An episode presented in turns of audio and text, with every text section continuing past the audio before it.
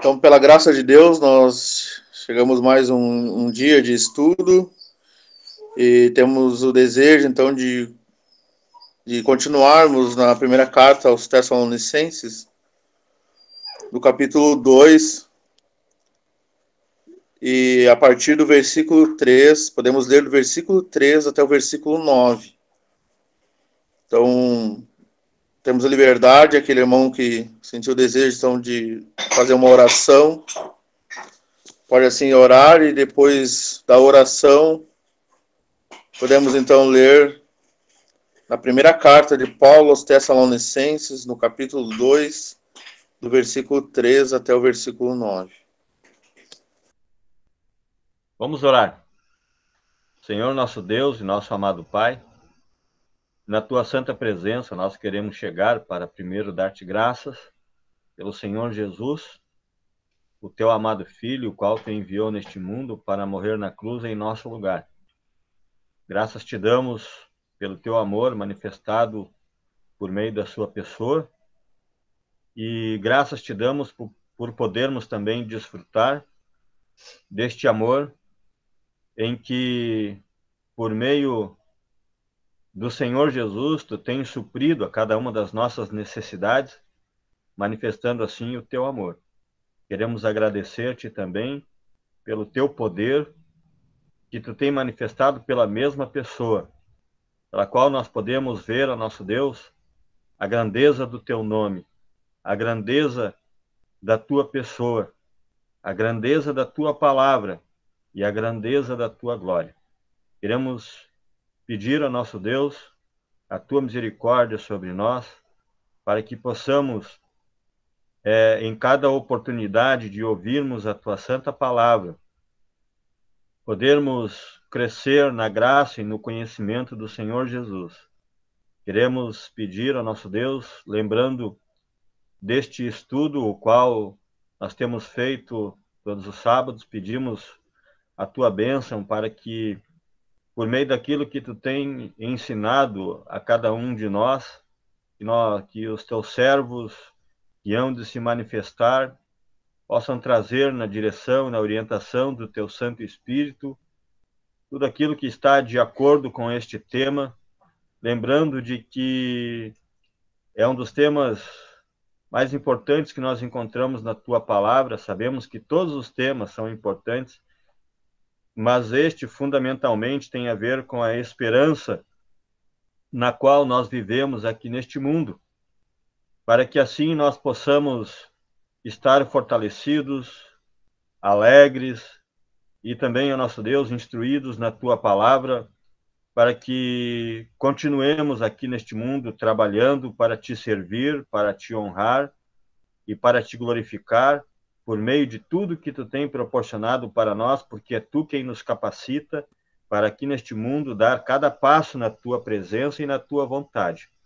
Queremos também, ó nosso Deus, confessar diante de ti as nossas falhas, as nossas negligências e pedimos que tu nos ajude para que possamos, à luz daquilo que tu tem manifestado na tua palavra, estarmos na tua presença é, para que tu mostre para nós aquilo que nós precisamos ver e saber para acertar os nossos passos, para firmar os nossos pés, para firmar a nossa visão e, e para que assim, o nosso Deus, isto seja possível, pedimos que tu nos ajude para que possamos estarmos atentos à tua palavra. Queremos também levar na tua presença a necessidade de todo o teu povo, lembrando, nosso Deus, daqueles que estão fisicamente é, é, doentes, pedimos por aqueles que é, foram submetidos à cirurgia, por aqueles que precisam ser restaurados de cirurgias e de doenças, pedimos a tua bênção, nosso Deus, e a tua intervenção. Também por aqueles que estão com necessidade ao nosso Deus de trabalho, estando desempregados, pedimos a tua bênção uh, por todos que têm sofrido também dificuldades financeiras, uh, físicas, E sabemos também que todas estas coisas, junto com todas estas coisas, estão ligadas também às necessidades espirituais, sabendo que esta, ó nosso Deus, é aquela que é a mais importante para que, estando nós fortalecidos espiritualmente, possamos estar assim é, preparados também para nos fortalecer em todas as demais necessidades que possamos sofrer aqui neste mundo. Pedimos estas coisas Lembrando mais uma vez também dos nossos governantes aqui do nosso país e de todo o mundo, lembrando de que em todo o mundo, nosso Deus, estão espalhados neste mundo o teu povo, e sabemos que nem todos gozam da liberdade que nós gozamos, de poder assim abrirmos a tua santa palavra. E também, ó nosso Deus, por aqueles que têm sofrido é, pela identificação com o Senhor Jesus em seus países. Pedimos a tua bênção por todos aqueles que estão em necessidade. E assim queremos nos entregar inteira e completamente nas tuas mãos, com essas petições e ações de graças, ao nome do Senhor Jesus. Amém. Então, nosso estudo hoje é, é 1 Tessalonicenses, capítulo 2, versículo 3 até o 9.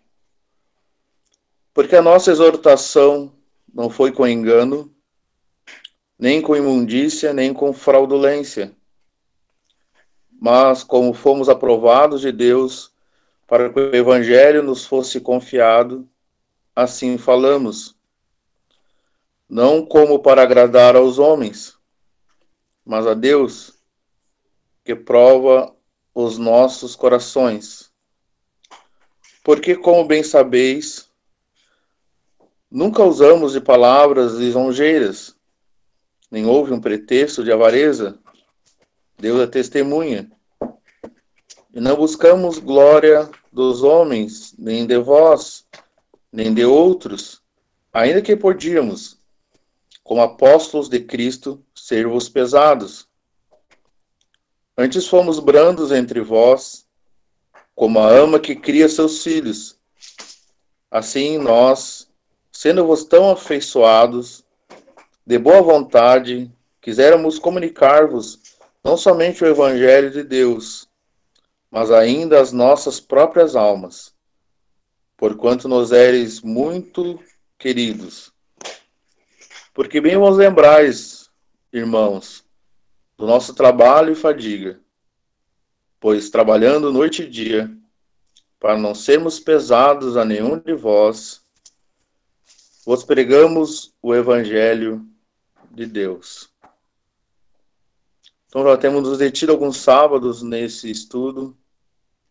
Deus tem nos conduzido, Deus tem nos orientado através da sua palavra, temos colhido exemplos preciosos desses novos convertidos, para nós pormos em prática nas nossas vidas. Nós temos aqui, a partir do versículo 3, onde nós lemos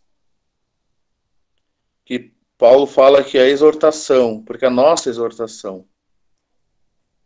Havia uma conformidade, havia uma unidade também entre, entre eles, Paulo e seus companheiros, aqueles que anunciaram a palavra. Havia então um conhecimento deles da palavra e havia assim uma comunhão. Porque ele diz que a nossa exortação e ela não, não, não continha três coisas. Ela não foi com engano, não foi com imundícia, nem com fraudulência. Mas também servo de Deus, e isso também serve para nós, eles tinham ah, bem claro na sua, sua vida que esse trabalho, que essa palavra que eles estavam anunciando, ela vinha de Deus e Deus estava olhando para o caminhar dele e o que eles estavam falando. Então nós também temos que ter isso diante de nós, que esse serviço nós prestamos a Deus, é Deus que nos conduz, e se nós, nós temos isso diante de nós, é, é muito importante, porque a nossa fala vai ser em conformidade com Deus, sabendo que Ele é Ele que está vendo tudo que nós estamos uh, falando e, e assim nos portando. Ele diz que, mas como fomos aprovados de Deus para que o Evangelho nos fosse confiado, assim falamos. E ele diz no final desse versículo que, mas Deus que prova os nossos corações.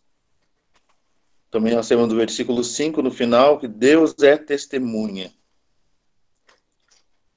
Então, o obreiro, aquele que está levando a palavra, ou podemos até dizer todos os crentes, temos que ter isso bem vivo na nossa mente, bem vivo no, no nosso coração, que é um trabalho de Deus, a palavra é de Deus, então a nossa, a nossa responsabilidade, e podemos dizer também com quem nós haveremos de tratar, é com Deus. Então nós temos que ter todo cuidado e dedicação e oração, e pedindo a direção para que venhamos andar e falar em conformidade com, com, com Deus. E isso Paulo fez. E isso trouxe uma repercussão na vida dos Tessalonicenses. Eles receberam a palavra como palavra de Deus, temos isso no versículo 13, e a vida deles foi transformada por essa palavra. E podemos então pensar, ver que cada irmão aqui presente pode dar uma contribuição para que todos nós possamos crescer na graça e no conhecimento do Senhor Jesus. Lembrando que onde há o Espírito de Cristo, há liberdade. Então, todos tenham essa liberdade para edificação, para consolação, para exortação do povo do Senhor. Para que todos possamos chegar ao conhecimento, todos possamos ser alimentados dentro da permissão divina, para que venhamos a crescer cada vez mais. Interessante que no versículo 2 ele, ele manifesta que eles foram insultados, eles padeceram e foram insultados em Filipos. E com essas coisas que ocorreram em Filipos, não foi as coisas que ocorreram, as circunstâncias que passaram, não foi motivo para eles se esmorecer, ou, ou fraquejar, ou, ou até mesmo se lamentarem agora.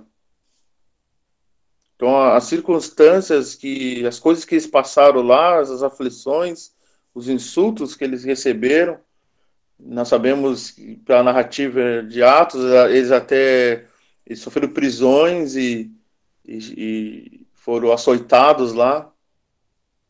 Mas eles eles não pararam, eles diz que eles foram ousados em nosso Deus.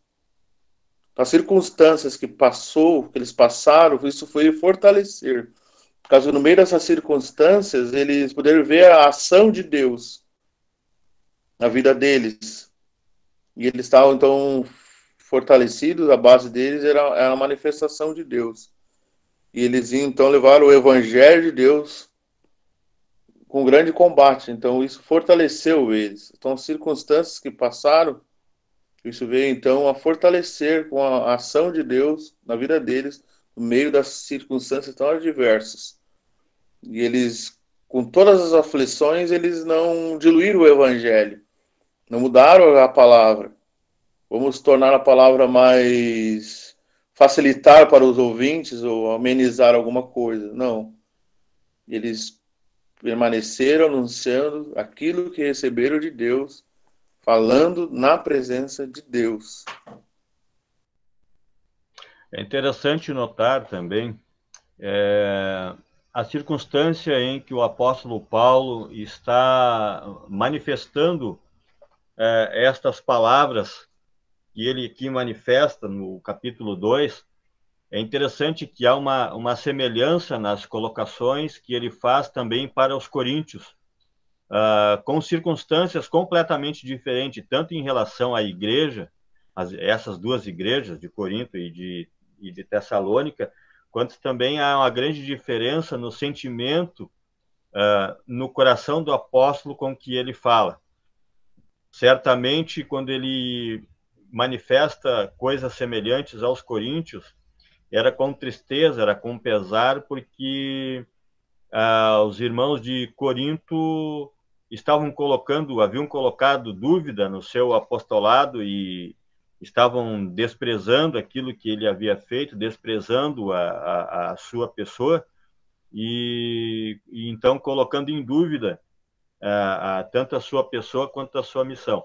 Mas é interessante que aqui ele ele fala com alegria, com certeza o seu coração ardia de alegria por poder falar estas coisas e poder ver o, o, resultado de tudo aquilo que ele havia ah, sofrido, o trabalho que ele havia passado lá e como esses irmãos souberam identificar nisso a mão de Deus, o poder de Deus, a, a, sua, o poder da sua palavra, em que então eles puderam manifestar o mesmo poder em ação, na forma como eles então eh, se comportaram, na forma como eles então eh, foram crescendo.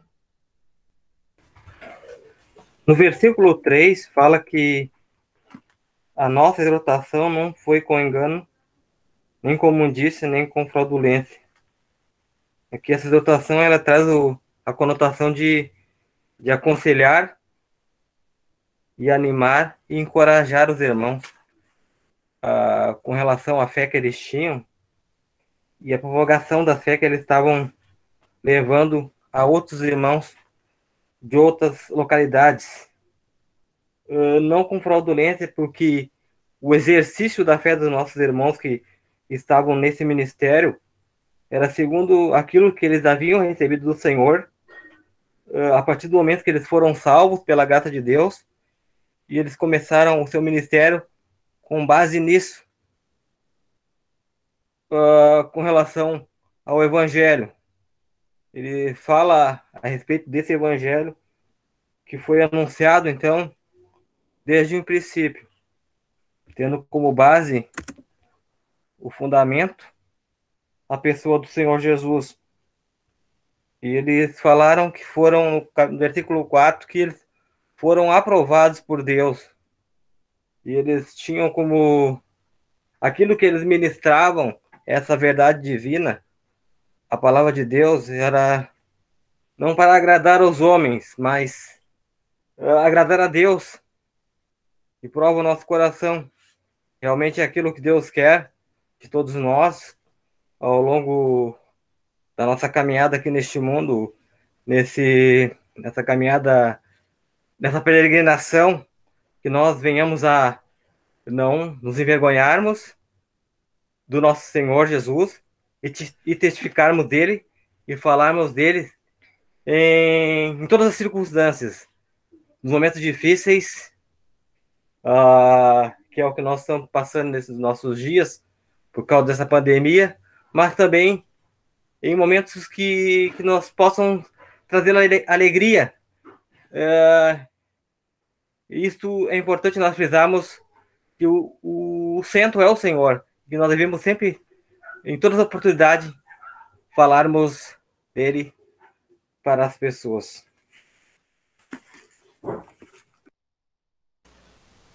No final do versículo 2, o apóstolo diz que ele falou o evangelho de Deus com grande combate ou grande esforço.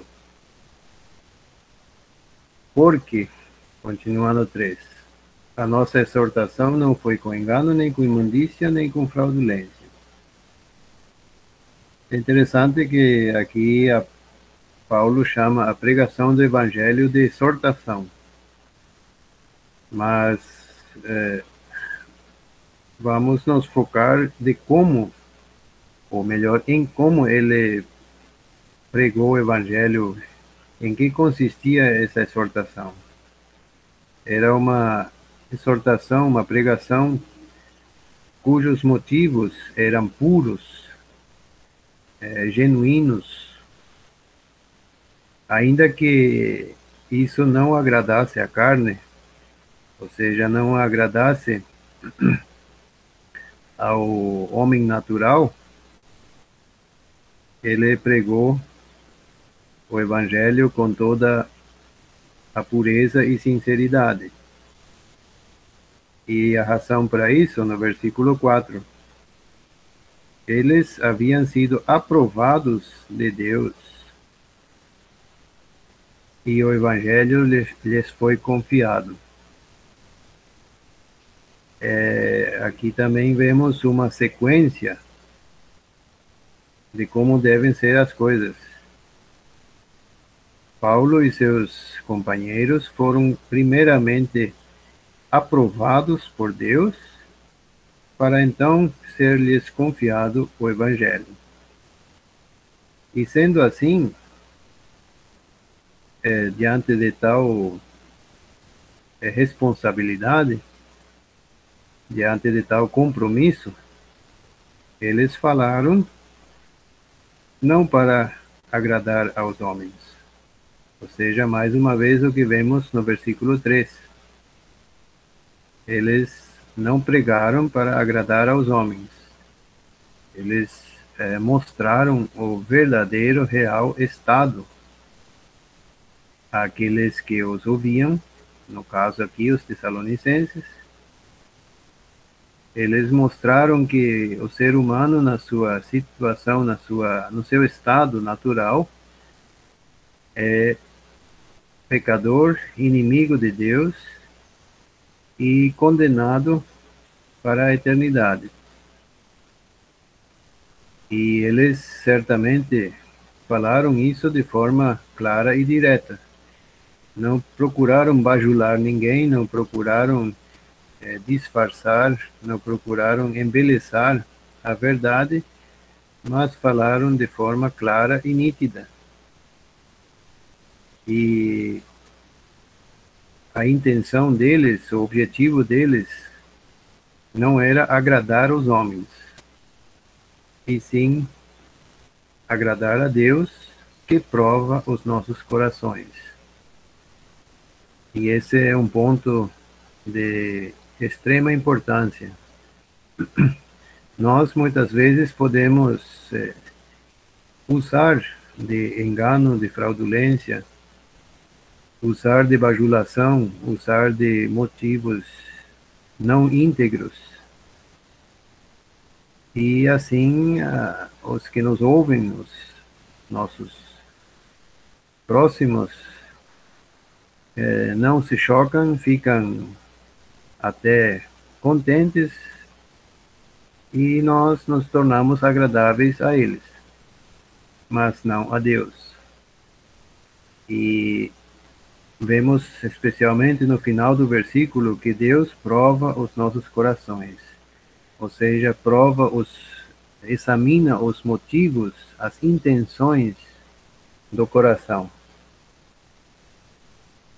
aqueles que nos ouvem falar podem apenas distinguir aquilo que, que veem e ouvem. Já Deus examina o mais profundo do nosso coração e vê ali os motivos que nos levam a fazer ou falar algo. Ele vê as intenções, ele perscruta e ele nos há de julgar conforme os motivos e as intenções, e não necessariamente conforme aquilo que falamos ou fazemos. E a, o galardão será é, dado conforme os motivos e não conforme aquilo que foi feito, conforme aquilo que aparece são palavras bastante sérias para cada um de nós. Não agradar a homens, mas a Deus, porque Ele examina, prova, testa os nossos corações. Na primeira carta aos Coríntios, capítulo 4, é, nós encontramos é, uma parte daquilo que o irmão também agora colocou, o irmão Samuel, em relação ao exame do coração, né? Então, no capítulo 4 de 1 aos Coríntios, aonde ele então fala pro, escreve para os coríntios para que que os homens eh, os considerasse como ministros de Cristo, né, e mordomos dos mistérios de Deus. E, e ele diz então também no versículo 2 que se além disso requer-se dos mordomos que cada um se ache fiel. E no versículo 5 ele diz assim: Portanto, nada julgueis antes do tempo, até que o Senhor venha, o qual também trará à luz as coisas ocultas das trevas e manifestará os desígnios dos corações. E esta parte é extraordinária, o final desse versículo, onde ele diz: E então cada um receberá de Deus o louvor. É, então, é maravilhoso nós vermos que no, no tribunal do Senhor Jesus, diante do exame, o julgamento que vai ser feito daquilo que é, daquilo que havia em nossos corações, não será para nossa vergonha, não servirá para, não será para a, a condenação, mas será para então dar o louvor, receber o galardão daquilo que foi feito ao Senhor de acordo com aquilo que ele esperava. Me passa aqui também que os irmãos podem também comentar a respeito disso, que quando Paulo fala no versículo 4, mas como fomos aprovados de Deus para que o evangelho nos fosse confiado, passa aqui a respeito do ministério, do serviço o qual ele recebeu. E Deus confiou a ele para que ele levasse esse esse evangelho aos gentios. E parece também que isso percorre por toda a palavra de Deus. Primeiro será provado para depois servir. E muitas vezes nós, nós fazemos ao contrário. Nós achamos que já estamos aptos, já estamos prontos e aí saímos a fazer, mas muitas vezes nós vamos aprovados por Deus para aquele determinado serviço, mas muitas vezes achamos que já devemos fazer ou, até mesmo falar sem antes ter algumas etapas diante de Deus. Uma questão, até deixo até como pergunta, até, para que possamos pensar nisso. Aqui nos primeiros versículos lidos, o apóstolo Paulo ele apresenta a sua forma de conduta, seu modo de conduta, é, sua linha de ação. E é interessante que ele primeiro menciona o que ele não fez. São sete itens aqui que ele não fez. E depois do versículo 7 em diante que ele vai falar o que ele fez. Então ele, ele ele primeiro enumera o aspecto negativo, o, o que não, não maculou. Interessante que esse é um aspecto que caracteriza a escritura também.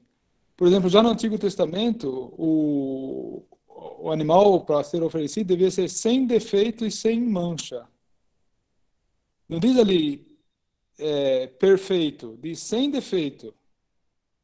E também o Senhor Jesus, quando ele quer apresentar para si a sua noiva, sem, sem ruga e sem coisa semelhante. Ou seja, existe a ênfase está na ausência do negativo. E até mesmo a experiência do apóstolo Paulo repassada por Timóteo, ele fala assim: procura apresentar-te a Deus obreiro aprovado, que não tem do que se envergonhar. É, por que isso? É, aqui no caso da linha de conduta do apóstolo Paulo, ele não estava pregando apenas para as almas perdidas, ele estava, ele estava pregando para não ser desqualificado por aqueles que estavam de olho para desqualificá-lo.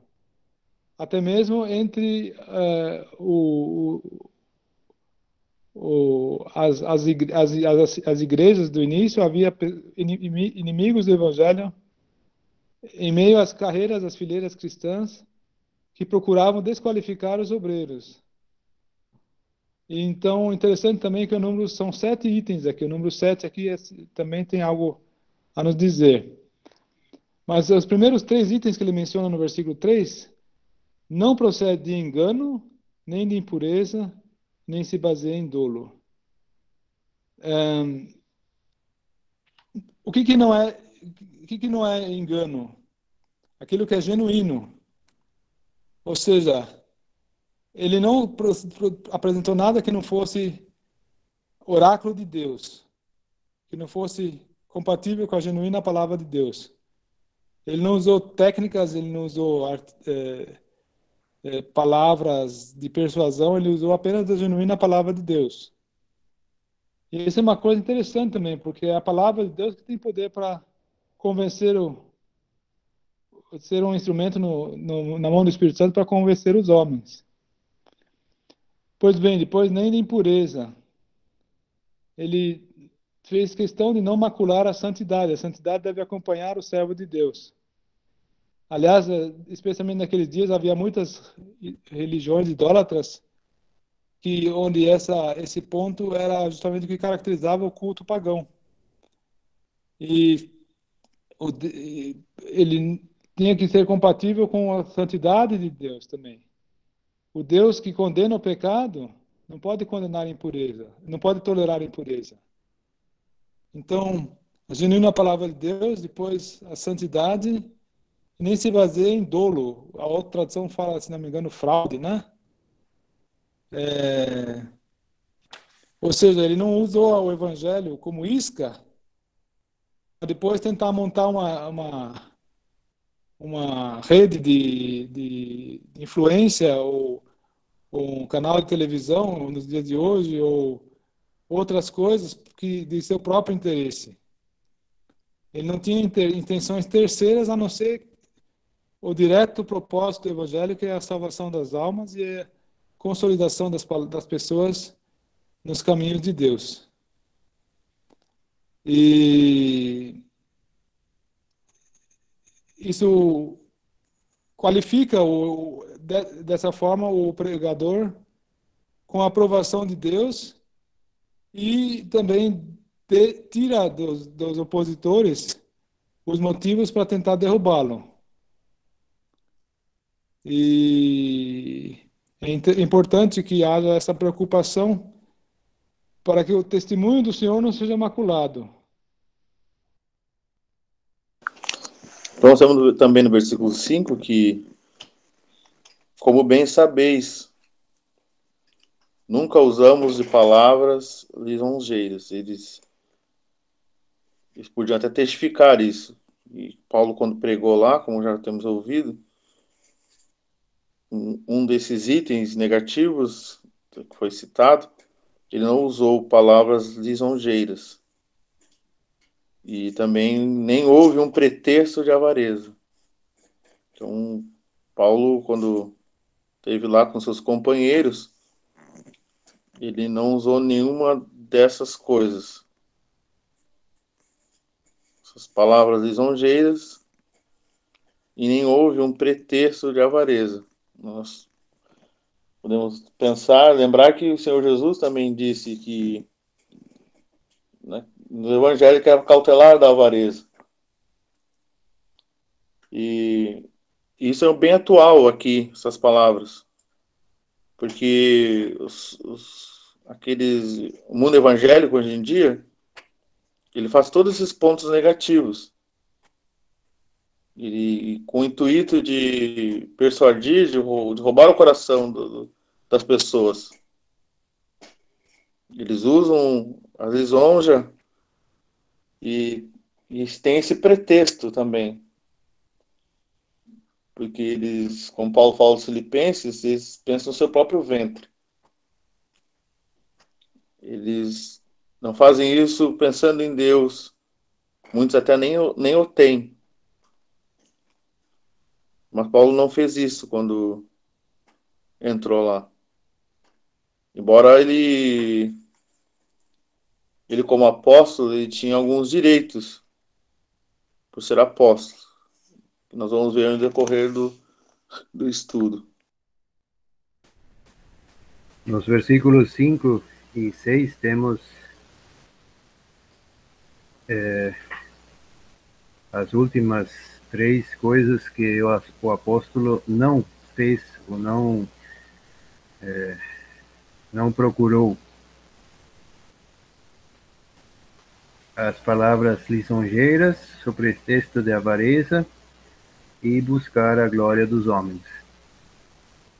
Esses três são as coisas que mais acontecem entre as pessoas do mundo.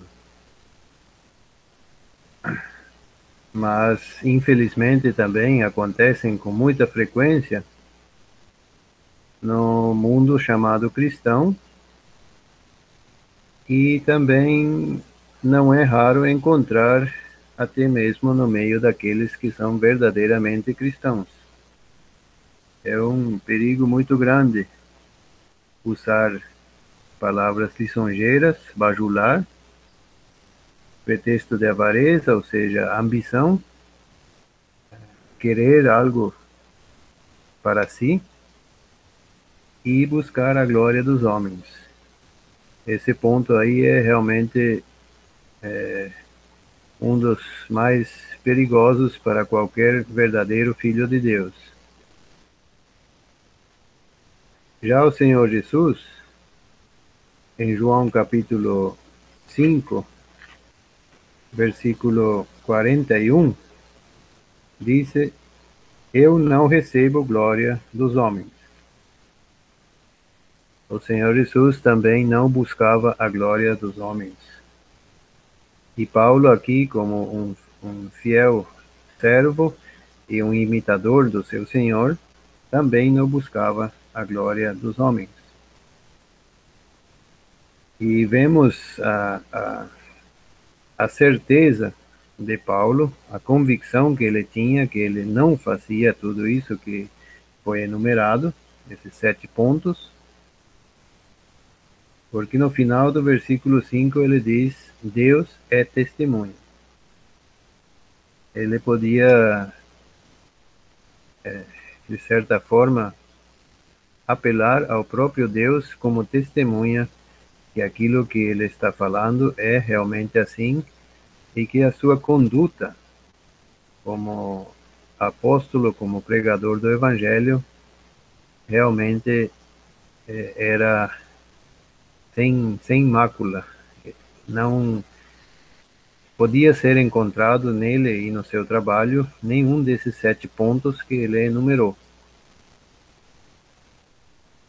E ele não está dizendo isso para, de alguma forma, mostrar-se ou ficar em evidência como sendo aquele que realmente é bom ele pode, com toda tranquilidade, apelar ao próprio Deus para que seja testemunha que o seu serviço, o seu ministério era realmente genuíno, puro e dedicado totalmente e somente a Deus. Quando ele fala no versículo 5 que nunca usamos de linguagem de pajulação, o, fica claro que a, a mensagem é trazida não deve levantar a moral das pessoas, não deve fazer as pessoas se sentir bem. Na verdade, a pregação não deve nem ser dirigida aos ouvidos.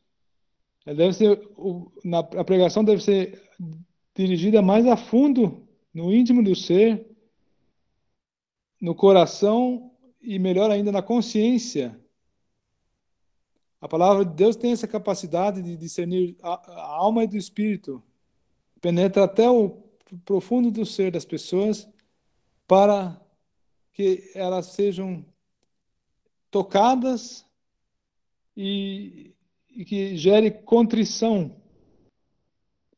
Então, essa é uma abordagem que deixa claro também a, a, a forma de proceder do Evangelho. O Evangelho ele é uma boa notícia, sim, porém, é, é primeiro tem uma informação muito, muito grave para as pessoas que precisa promover a contrição e o arrependimento. Então, uma linguagem de bajulação é totalmente contrária a esse propósito. E com relação aos intuitos gananciosos, o servo precisa permanecer pequeno. Não deve projetar a sua personalidade é, e tentar sair bonito na foto. Ele deve, na verdade, desaparecer de cena ser apenas um porta-voz e, e, e, o Senhor que deve ser engrandecido e o melhor é que o servo não fale nem nada de si, nem bem nem mal. Ele não, não deve procurar, é, ele deve procurar se esconder e deixar que a, a palavra de Deus seja totalmente saliente esse versículo onde já tem sido explorado, as palavras lisonjeiras, ou bajulação, como, como foi dito. Uh, hoje nós temos muito isso da, da mensagem motivacional. E essas mensagens motivacionais ou bajulações que, que tem no mundo, elas colocam o homem como centro falando que o homem pode, o homem consegue, uh, você tem que se amar, você tem que, você é forte, você tem que se valorizar. E é uma mensagem motivacional para impulsionar para algo. Mas quando nós olhamos para a palavra do Senhor, a mensagem de Deus, o evangelho de Deus, como aqui está escrito, é Cristo centro. É o Senhor Jesus é o centro. Não é o homem que é o centro. E me passa que essas palavras lisonjeiras colocam o homem como centro. Mas Paulo não fez isso. E seus companheiros também. Eles anunciaram esse evangelho de Deus, falaram dessa mensagem da cruz de Cristo. Estava lembrando em Coríntios, na primeira carta de Paulo aos Coríntios, capítulo 2, quando ele entra para anunciar, ele diz que no versículo 2, que não me propus saber entre vós senão a Jesus Cristo e este crucificado. Ele recebeu essa mensagem, o Senhor Jesus é o centro, então ele passou essa mensagem para anunciar. E não foi com palavras de bajulação, alguma coisa desse tipo.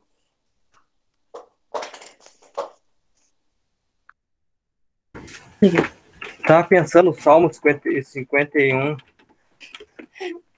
Davi, ele tem uma relação com o Senhor aqui, com o Senhor Deus, e ele ele confessa diante de Deus os seus pecados e e pede para que Deus o livre das situações de perigo. E ele, ao longo desse capítulo 51, ele manifesta algumas coisas aqui. E ele faz um pedido para o Senhor Deus no versículo 10, Salmo 51 e versículo 10. Cria em mim, ó Deus, um coração puro e renova em mim um espírito reto. Pedindo para Deus um coração transformado, né, um coração novo e um espírito reto. Por que, que ele pediu para Deus esse coração novo, conforme o desejo de Deus? Para que ele pudesse, então, agora, uh, no versículo. Uh, no versículo. sem meu óculos aqui. Mas ele pede para Deus, para que Deus dê um coração novo para ele, para que ele possa, então, com esse coração novo, confiado em Deus, possa, então, agora anunciar a tua palavra. No versículo 13, achei. Então, ele pede para Deus um coração novo. Então, com esse coração novo, ele diz: Então ensinarei aos transgressores os teus caminhos, e os pecadores a ti se converterão. Ele pede para Deus um coração novo, para que ele possa falar do seu Senhor, para que as pessoas não se convertam a ele, mas ao Deus, mas ao Deus Altíssimo. E aqui ele fala no versículo 17, então agora ele entra numa questão de sacrifícios, mas ele fala que os sacrifícios para Deus são o espírito quebrantado, a um coração quebrantado e contrito, não desprezará, ó Deus, um coração arrependido, um coração que agora então quer se relacionar com Deus. E Deus, eu não tenho sombra de dúvida, o apóstolo Paulo que antes da sua conversão perseguia os cristãos, metia na, nas celas, os açoitava, provavelmente então agora como aprovado por Deus, recebeu também esse coração transformado por Deus, para que o seu ministério, como vimos, não fosse como fraudulência, nem com imundícia, e nem com engano. Sobre esse ponto, não havia como apontar o erro na sua vida.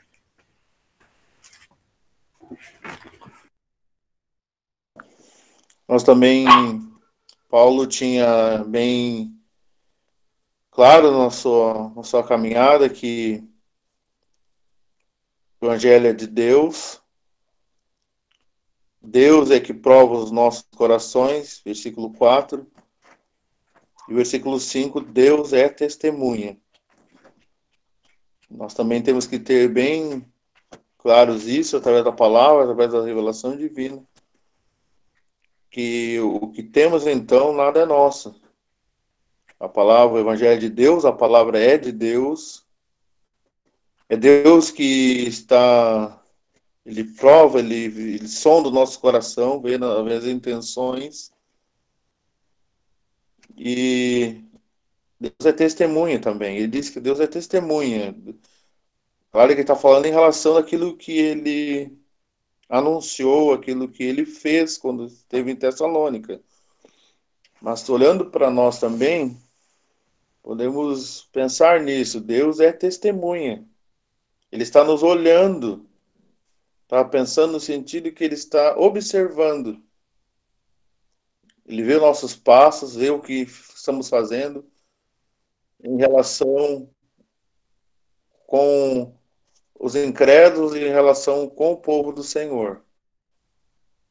E com base nisso, nós pensarmos nisso, nossas atitudes, com certeza, aquilo que vamos falar, nós vamos pensar, nós vamos buscar, nós vamos meditar, nós vamos ter, pedir a direção dele para nos manifestarmos conforme a sua vontade.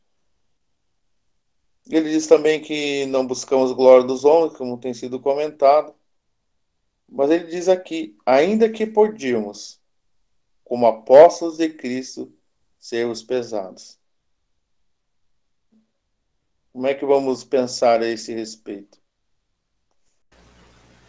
Nesse final do versículo 6, que o irmão Royce acabou de mencionar, e ainda que podíamos, como apóstolos de Cristo, servos pesados. O próprio apóstolo Paulo escreve em 1 Coríntios, capítulo 9, acerca desse assunto. E no versículo 14, 1 Coríntios 9, 14, O apóstolo diz: Assim ordenou também o Senhor aos que anunciam o Evangelho que vivam do Evangelho. Mas eu de nenhuma destas coisas usei. E não escrevi isto para que assim se faça comigo. Porque melhor me fora morrer do que alguém fazer vã esta minha glória. O apóstolo deixa claro que, como servo do Senhor, como aquele que anunciava o Evangelho, ele tinha direito a ser sustentado pelas, pelos crentes, pelas igrejas. Só que ele também enfatiza que ele não fez uso desse direito. Uma coisa é ter um direito e outra é fazer uso desse direito. O apóstolo podia exigir que fosse mantido financeiramente. Mas ele fez questão de não fazê-lo. Em outras passagens, nós é, vemos ele dizendo que ele usou das suas mãos, até mesmo nesse, nesse último versículo lido aqui em 1 Tessalonicenses, ele fala do trabalho e fadiga noite e dia. Sabemos que ele tinha uma profissão, ele fazia tendas, era o ganha-pão dele. Ele trabalhava com as suas mãos para se sustentar e até mesmo sustentar uh, seus companheiros, para não ser pesado, para não eh, depender das do, da manutenção financeira dos crentes. E nesse ponto ele se torna realmente um exemplo brilhante também para estes dias, para os nossos dias. Quantos há que, que transformam justamente o Evangelho numa fonte de renda? Tudo aquilo que o apóstolo Paulo não fez, nos versículos 3 a 6, isso é, essas pessoas fazem. E elas é, fazem questão de viver e viver muito bem do Evangelho. Mas o apóstolo, como um fiel servo do, do Senhor, ele não fez uso de algo que por direito era dele, para dar um exemplo aos cristãos daquela época, mas também a nós. Isso também fala a nós pessoalmente. Que possamos também aprender do apóstolo nesse ponto. Ele diz que, ainda que podíamos, ainda que tínhamos o direito, como apóstolos de Cristo, de servos pesados. E pelo restante do texto percebemos que ele não fez isso. Ele trabalhou noite e dia se fadigou, ele alternou seu trabalho manual com o trabalho no Evangelho, para poder servir de forma melhor aos Tessalonicenses. Um fato que me chamou a atenção enquanto o irmão Samuel lia a esse respeito sobre o se tornar pesado mesmo com autoridade de apostolado. O apóstolo Paulo, ele faz uma referência que diz assim, eu não me recordo em qual carta que ele fala, tudo posso naquele que me fortalece, sei ter em abundância e sei padecer necessidade. Então, as religiões do mundo estão cheias dessa referência do apostolado, que é preciso o apóstolo receber um salário da igreja, como já foi comentado, contrariando o que a Escritura está dizendo, com, seus, com as religiões e os seus falsos ensinos. Temos aqui uma referência, então, o apóstolo Paulo, no final da sua jornada, ele fala: Combati o bom combate, acabei a carreira, guardei a fé. E nós temos, então, uma última referência em Atos, no último capítulo de Atos, o apóstolo Paulo, mesmo em suas dificuldades ao longo do seu ministério, Atos 28 e 31. Atos 8 e 20. Atos 28 e versículo 29. O livro de Atos. E havendo ele dito isto, partiram os judeus, tendo entre si grande contenta.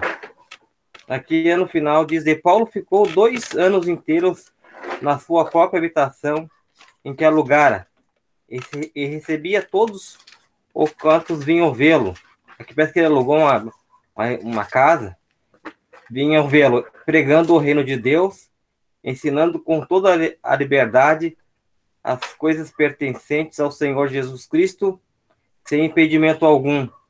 Aqui é um final onde Paulo é levado, parece, para a Itália, e ele vai preso, e tem uma série de acontecimentos anteriores aqui, ele vai preso e agora ele está, parece que ele está na Itália, não tenho bem certeza, mas aqui então, o que eu quero dizer, com relação às dificuldades que ele estava passando, ele alugou essa casa, diz o texto aqui, e mesmo assim, nessa dificuldade, ele não deixou de anunciar o Senhor Jesus Cristo. Há duas igrejas locais, o apóstolo Paulo justifica que ele não lhes foi pesado. Se não me engano, são duas. Eu sei que é aos Coríntios e aqui é aos Tessalonicenses. Aos Coríntios ele não lhes foi pesado porque eles eram carnais. Eles poderiam muito bem é, achar que tinham direitos de manipular o apóstolo Paulo se, ou melhor, vamos falar assim, ele queria evitar que eles chegassem ao ponto de achar que podiam ter uma certa autoridade sobre o apóstolo Paulo, manipulando as suas intenções, os seus critérios, para continuar evoluindo na sua carnalidade. Por isso o apóstolo Paulo foi sábio, foi sensato, e por amor a, aos próprios coríntios, ele não fez, ele não, ele não exigiu sustento. Aqui, aos Tessalonicenses, ele diz dois, dois motivos por que ele não fez isso. No próprio versículo 7, os tornamos dóceis entre vós, qual ama que acaricia os seus próprios filhos. Interessante que os cuidados que ele, que ele aplica, ele identifica aqui no versículo 7 como uma mãe, uma ama que, uma mãe, uma mulher que amamenta a criança. E no versículo 11, temos sido como pai a seus filhos, a cada um de vós, exortamos, consolamos admoestamos. Então, o cuidado que ele, ele usa essas figuras aqui, ele, Paulo, para deixar claro qual, qual apreço que ele tinha pelos Tessalonicenses. Como pai, ele consolava, exortava e admoestava. É isso que o amor do pai faz.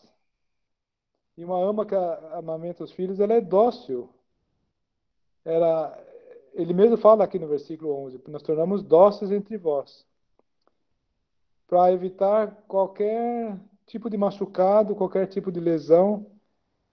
E imaginamos aqui os tessalonicenses, eles são especialmente perseguidos, de, de, é, privados de, de muitas coisas, e eles, eles estavam numa situação em que eles tinham muito amor pelo apóstolo e eles certamente gostariam de, da sua pobreza, fazer, fazer o impossível para poder ainda ajudá-lo.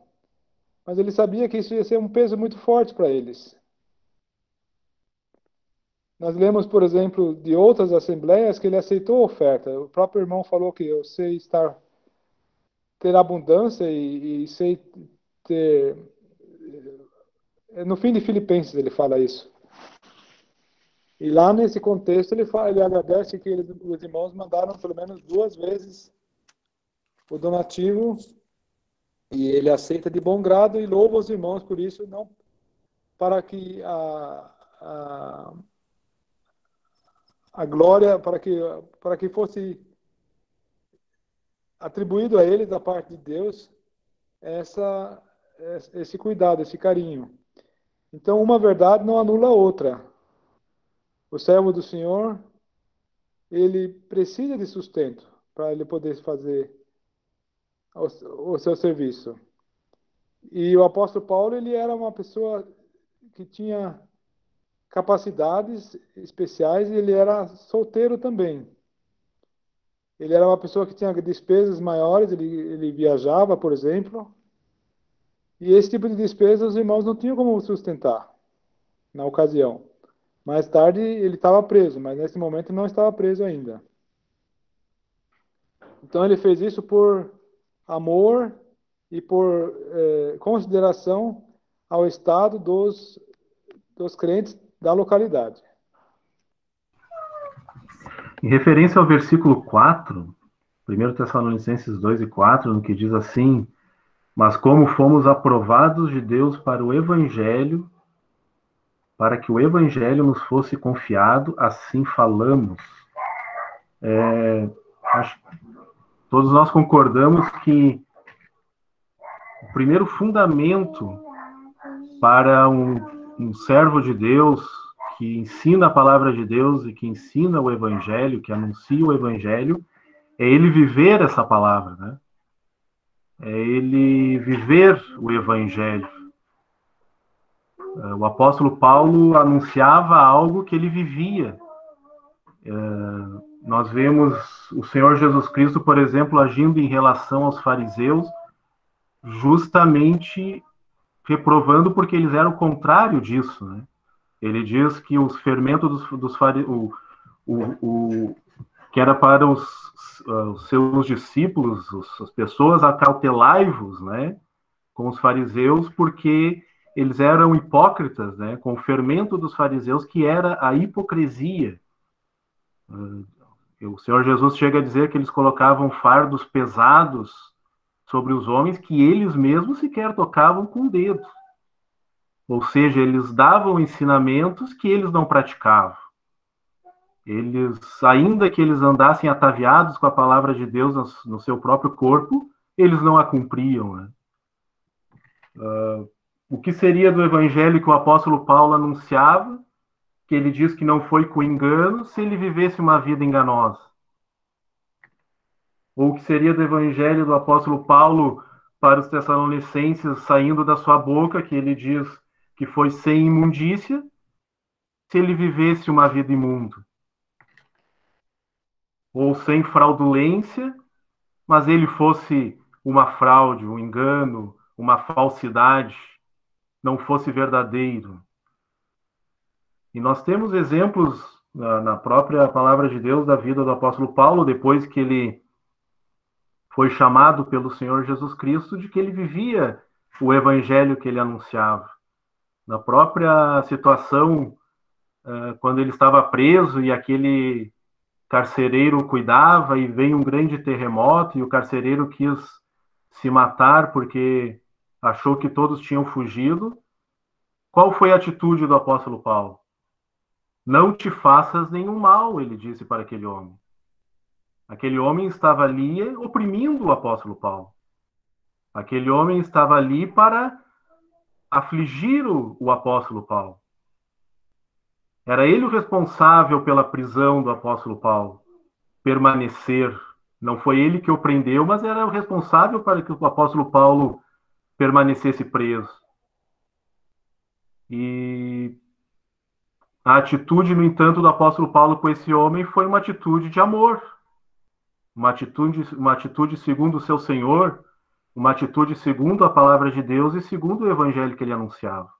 Quando ele viu, quando ele viu que aquele homem ia morrer, ele disse: Não te faças nenhum mal, porque todos aqui estamos.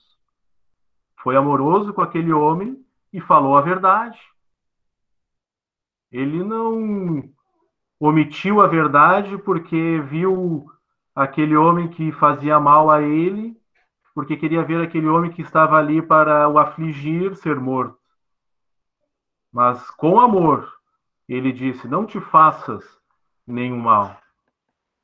Então, acho que esse é o primeiro requisito para um crente que anuncia o evangelho e que ensina a palavra de Deus. Ele não pode ter uma vida que o reprove, uma vida que não esteja de acordo com aquilo que ele está pregando.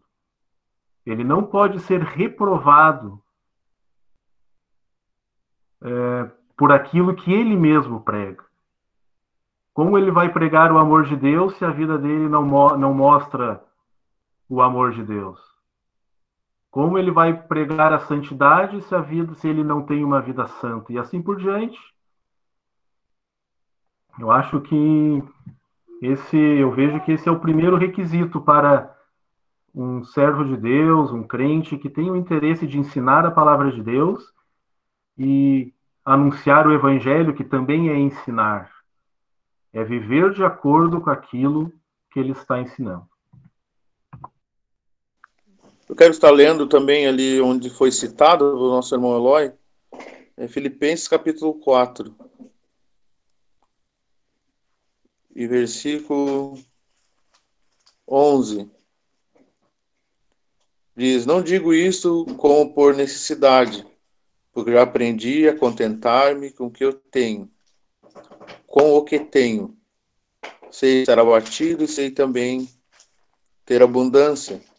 Em toda maneira, em todas as coisas estou instruído, tanto a ter fartura como a ter fome, tanto a ter abundância como a padecer necessidade.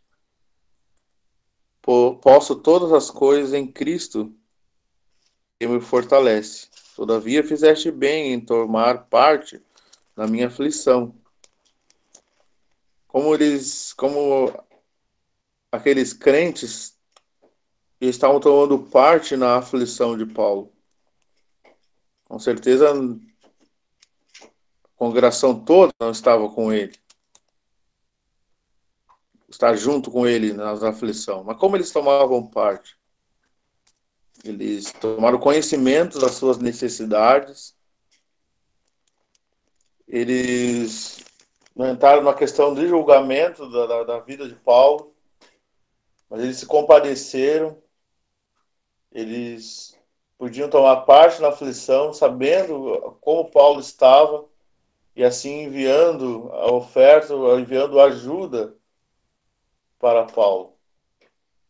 E isso que eles fizeram, os, os filipenses, os crentes em Filipos fizeram, isso subiu a Deus. Isso Deus está vendo. E Deus é testemunho de todas as coisas.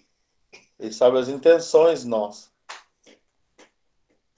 E isso Deus, Deus se agrada. E também a atitude de Paulo, também nós podemos ver em Atos dos Apóstolos, que também ele fala que trabalhou não somente para ele, mas para aqueles que estavam com ele. Isso nós temos em Atos capítulo 20, e versículo 33 e diante. Ninguém cobicei prata nem ouro, nem o vestuário. Sim, vós mesmos sabeis que para o que me era necessário a, minha, a mim, aos que estão comigo, estas mãos me serviram. Tenho mostrado em tudo que, trabalhando assim, é necessário auxiliar os enfermos e recordar as palavras do Senhor Jesus, que disse: Mais bem-aventurada coisa é dar do que receber.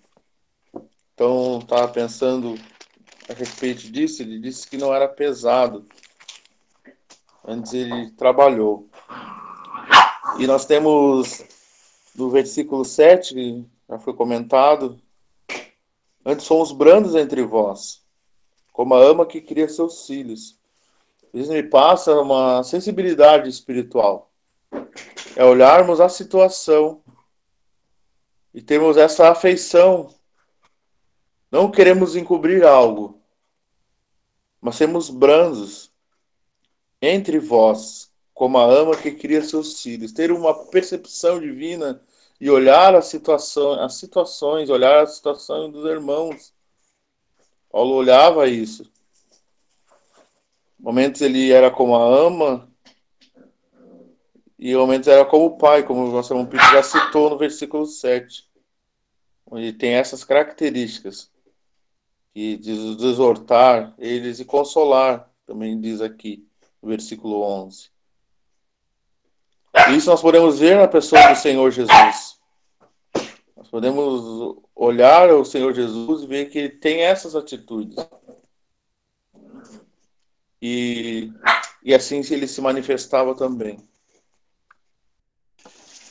Boa noite, irmãos. Eu queria ter um pensamento aqui, na continuação que o nosso irmão Gessé colocou, da importância da honestidade do crente, a clareza da vida dele aqui neste mundo, foi motivo para os Tessalonicenses buscar o Senhor, ao Deus vivo e verdadeiro, em virtude da, do testemunho daqueles que levaram o Evangelho até eles. Por que, que eles, quando ouviram o Evangelho e creram no Senhor Jesus, e depois, diante das perseguições, pelo fato da.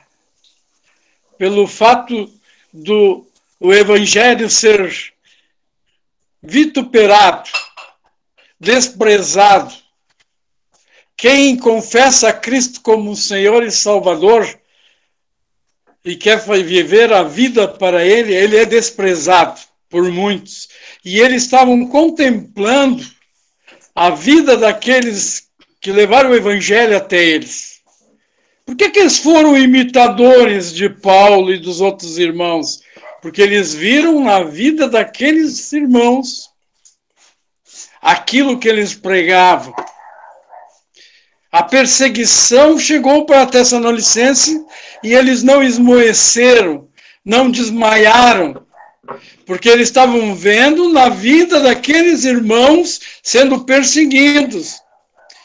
Eles souberam que lá em Filipos, os irmãos anunciando o evangelho foram açoitados, foram presos, dependurados, de com os pés para cima, e ainda assim os irmãos cantavam. E eu quero ler uma passagem em Atos 16, que o irmão Gessé fez referência. Vamos cuidar muito no nosso viver, sermos é, claros, cristalinos, puros. Nós temos em Atos 16, quando o carcereiro perguntou para Paulo a respeito do que é necessário que eu faça para me salvar. Tranquilo que naquela noite ele ouviu muito o Paulo e, e o outro irmão que foi preso falar da salvação, falar de Cristo, falar do juízo que estava para vir e falar da nova vida que tem em Cristo. O que é que o levou? Senhores, o que é necessário que eu faça para me salvar?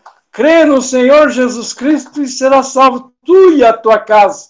E aquele homem creu, foi salvo, levou Paulo, tirou ele dali da prisão, levou Paulo em sua casa, lavou as suas feridas, e Paulo pregou a toda a sua família, e eles ouviram e foram salvos. Agora Paulo podia dizer para o carcereiro, não, agora tu pode me soltar, porque agora tu está salvo, tua família te trouxe um bom, um benefício, que maravilha. Então agora tu me solta. Não!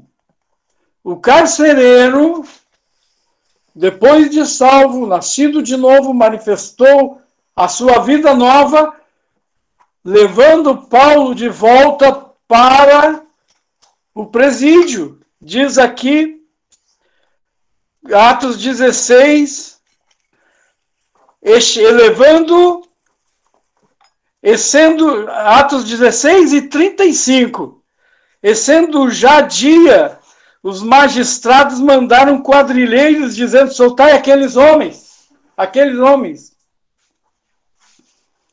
Já pensou? Que vexame, que vergonha para aquele carcereiro, dizendo: não, aqueles eu como eles são meus irmãos em Cristo, eu peguei e já livrei eles, porque são pessoas boas. São novas criaturas. E eu decidi, não é bem assim as coisas com Deus. Então o que que Paulo, o que que o, o, ele faz quando esses carcereiros chegam, esses homens magistrados chegam, dizendo soltar aquele homem, versículo 35, e aí em 36 diz: o carcereiro anunciou a Paulo estas palavras, dizendo: os magistrados mandaram que vos soltasse agora, pois já sai, pois saí e ide em paz. Veja, meus irmãos, a clareza que é a palavra de Deus, a imundícia, o pecado, a mentira, o engano, a fraudulência, isso não tem lugar na igreja de Deus. É para ser refutado. E que Deus nos abençoe, que possamos ser exemplos. Não adianta nada, que coisa triste para aquele filho pródigo, vivendo lá, desejando as bolotas que os porcos comiam, e ninguém lhe dava nada, ele falar das riquezas do seu pai. Não, mas eu tenho um pai rico. Ah, meu pai, lá na minha casa, na casa do meu pai, o, o, o menor trabalhador tem abundância de pão. Eles não iam acreditar. Por isso que o evangelho é anunciado. Primeiro temos que ser provados e aprovados de Deus. Não por conta própria acharmos que estamos aptos para levar o evangelho, para anunciar as boas novas. Então, que Deus abençoe a sua palavra, sejamos práticos em nosso viver, não apenas comentarmos. É gostoso ouvir o que os irmãos colocaram e comentaram dentro da palavra de Deus, mas mais alegria ainda é quando nós cumprimos com esta palavra e andamos conforme a sua palavra. Sejamos servos de Deus, servos fiéis fiéis ao Senhor. Que Deus abençoe. Horário proposto até as 8h30, então nós damos graças ao Senhor que podemos contemplar a sua palavra hoje. O irmão liberdade, se tiver algum irmão que queira fazer a oração, com toda a liberdade. E damos graças ao Senhor que, que é Ele que é é testemunha de tudo, ele sabe nossas intenções, ele sabe que cada um tem feito, e ele é, ele é soberano. Vamos orar. Senhor nosso Deus, nós permanecemos na tua presença. Graças te damos, ó Pai, pelo Senhor Jesus Cristo, pelo seu sacrifício efetuado na cruz, nos abriu a entrada, ó Pai, a esta graça extraordinária, na qual estamos firmes, ó Senhor nosso Deus, aguardando o retorno do nosso Senhor e Salvador, o qual, na Sua palavra, nos deixou esta rica e preciosa promessa de que em breve há de vir para nos levar para junto de si. Enquanto esse dia não venha, Senhor nosso Deus, queremos te pedir a tua mão misericordiosa sobre cada um de nós, para que possamos, ó Senhor, através da tua palavra, compreendermos a tua vontade, o desejo do teu coração para cada um de nós. Aprendermos, ó Senhor nosso Deus, uh, o molde perfeito, o qual a tua palavra nos instrui para que possamos, ó Senhor nosso Deus, assim como os teus servos, uh, que tu nos deixaste revelado na tua palavra. Assim como eles andaram, nós possamos aqui assim também andar, seguindo as pisadas do Senhor Jesus Cristo, qual foi o nosso exemplo supremo, o qual ele mesmo, ó Pai, uh, aqui neste mundo andou fazendo o bem e curando a todos os oprimidos do, diabo, porque tu eras com ele, manifestando ao Senhor nosso Deus em toda a sua caminhada aqui, amor, graça e misericórdia para com todos. Nós mesmos, ao Senhor nosso Deus, somos alvos deste amor, desta graça e desta misericórdia, porque reconhecemos não sermos de nada merecedores, antes, antes ó Pai, merecíamos ser lançados na condenação eterna. Mas o Senhor Jesus Cristo nos amou de tal forma que voluntariamente se entregou naquela cruz para que nós pudéssemos ser salvos. Que através do Senhor nosso Deus, deste exemplo bendito, que através da tua palavra, de tudo aquilo que tu nos tem deixado, ó Pai, possamos uh, trilhar a nossa caminhada aqui, sendo conforme este molde, que tu nos tem apresentado, sendo brando em meio àqueles para quem anunciamos a tua palavra, não sendo pesados para não sendo pesado para os nossos irmãos e sendo o Senhor nosso Deus como a ama que cria os seus filhos. Quão doces são estas palavras, ó Pai, que nós possamos aplicar na nossa vida, no nosso dia a dia aqui, e que possamos, ó Senhor nosso Deus, apresentar para aqueles que não reconhecem neste molde é, os teus servos enviados por ti para anunciar as boas novas do Evangelho. Muitos têm se apresentado neste mundo, ó Pai, é, como servos teus, mas não manifestam na sua, nas suas atitudes, é, no seu testemunho, um molde conforme a tua palavra nos apresenta antes agem completamente contrários à tua palavra. Pedimos ao Senhor nosso Deus a tua bênção sobre cada um de nós e que nós possamos manifestar na nossa vida é, todos os dias, enquanto estivermos aqui e todas as vezes que abrimos as nossas bocas para anunciarmos as boas novas do Evangelho e a pessoa do Senhor Jesus Cristo sejamos conforme a tua palavra tem nos orientado. Te pedimos a tua bênção, ó Pai, com cada irmão que foi levado na tua presença também com relação às suas necessidades físicas, também é, de ordens financeiras e de outras ordens também, ó Pai. Nós te pedimos que tu abençoes a cada um segundo os milhões da tua misericórdia. Em tudo, ó Pai, nós nos encomendamos inteiro e completamente nas tuas mãos. Amém.